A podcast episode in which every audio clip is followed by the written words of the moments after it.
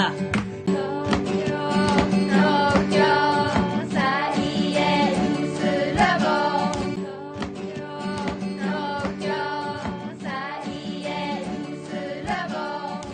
塚村はいいですよ。あの、三河原よりは、うんもっとこう、整然、ちょっとね、田んぼも多くてね、はい。もう田舎なんですけど、あ、田舎なんですね。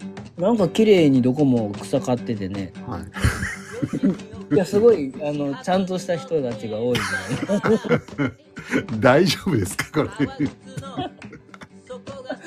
いや、綺麗。だって観光地っていうのかな？そういうのがあるんかもしれない。あそこも、その、うん、だ綺麗だなと思って。結構よそ様に見られるから、ちょっと綺麗にしとこうみたいな。三河原その点まあね特別史跡ではないからまあ そう草もねあある程度日自然を浮かせてて原風景が残されてる。風景が残ってると思うんですけど。はい。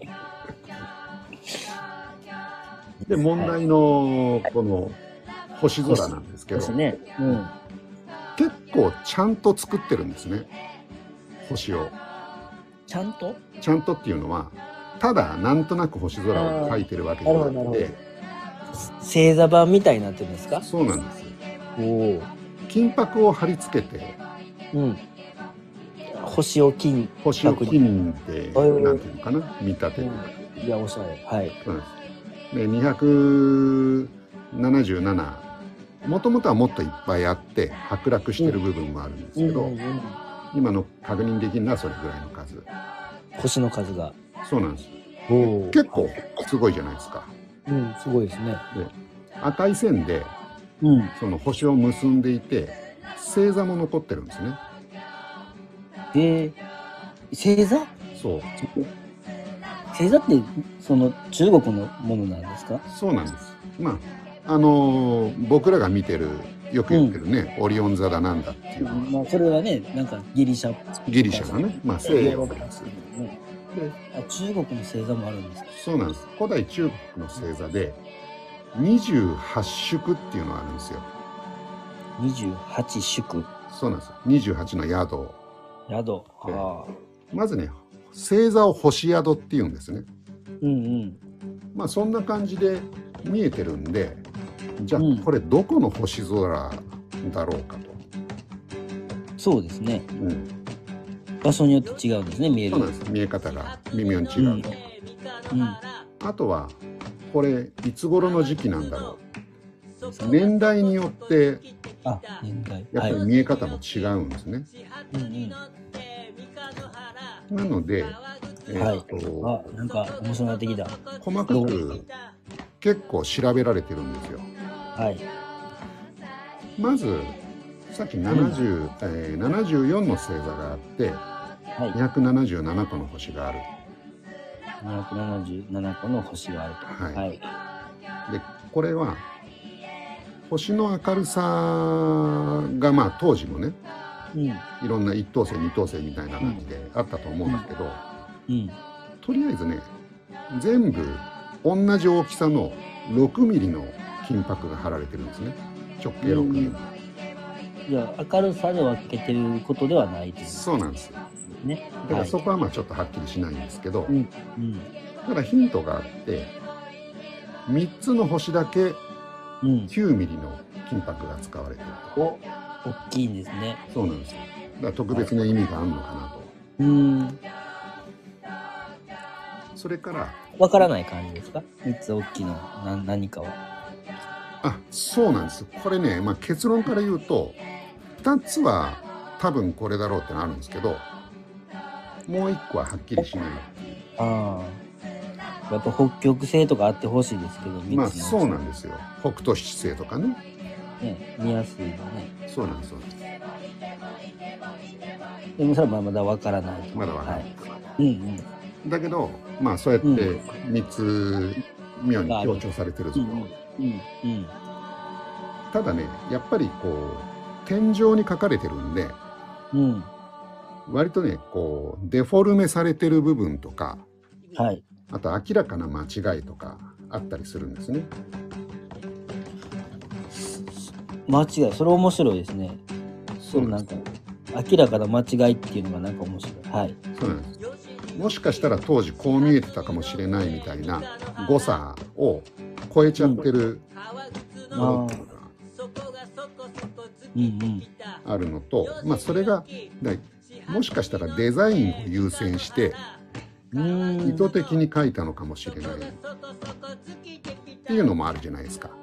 そうですね。壁画ですもんね結局は。結局は。別になんだろう。それでなんかねこう、うん。暦をやるとかそういうことではないよね。まあ綺麗に見見えたりとか。ああなるほどね。そうです。うん。まあかといってさっきのその28宿28星座、うん。重要なものなのでうん28宿については割とちゃんと書くはずだろうと。うん。そこがずでしかも28宿ってのはそれぞれに1個代表の星っていうのが決められてるんですね。はいはい。だからこの28の星うん。まあベスト28みたいな 多いですね。はい。ははいこれははい。そんなにずらしたらはい。まあちょっと星空として成立しなくなるんで。まずそこはそこがあってのそうなんですそですね。そうこを軸にデフォルメしてるんじゃないかと。うん。いうとりあえず仮説を立てまして。はい。じゃあこの星々のその28の星の距離とかを測ってですね、観測値とかうん。それから観測年代をですね、まあ、一番誤差が少なくなるのはどこだろうと。を調べていただきましたが。そうなんです。これを国立国立天文台が、まあ、論文を出してるんですけど。うん。で、えーその結果ですねはい。まずじゃらじゃらはい。北緯33.9度。北緯33.9はい。そして観測年が3西暦300年。西暦300年。はい。えーはい。まあとりあえず西暦の方は置いといてといて北緯33.9度がどこなんだうんうんと。いうことで、うん。えーこれがはい落葉が34.6おお誤差の範囲ですね。誤差の範囲ですよ、来ましたね落そうなんです。これ落葉じゃねえかと。葉落葉でえまずこの大元になったはい製図があって、ああ中国の線ですね。はい。そうなんですうん。それが、まあキトラのその天井画のデザインの元になったんじゃないかうんうんうん。ということが一つ考えられますね。はい。そうでしょう考えられるっていうのはうん。実はね中国にはこの製図残ってないんですよ。この頃あそのこの頃の？そう。でこれあそう。うん。このキトラ古墳の天井画っていうのは少なくとも東アジア、まあ、朝鮮半島を含めたうん中国、うん。日本この中では最も古いものなんですね。でもしかしたらはい。世界最高の星空じゃないかと。おおいやすごいじゃないですか。そうなんです。もうちょっと特国宝レベルじゃないですね。もっと。国宝ではあるんですけどね、すでに。あ国宝ではある。まだまだちょっと日本飛び出しそうな、世界遺産的な。ね、そうなんです。うん。で、この西暦300年。うんっていうのも、実はね、意味があって、はい。この後、中国で暦が作られるんですね。これ、元化暦っていうのかな？元化暦。うんうん元は元号とか、うん元気の元。はいで、化は喜ぶみたいな字に、うん。下が加えるっていう、ははい、原価歴っていうのがい。うん。これ西暦443年に中国で作られて、うん。それが日本に伝わって天武天皇がまあ日本で初めて天文台みたいのを。作ったらしいんですけど、うん。まあ、そこで、えー使われたのがこの原価暦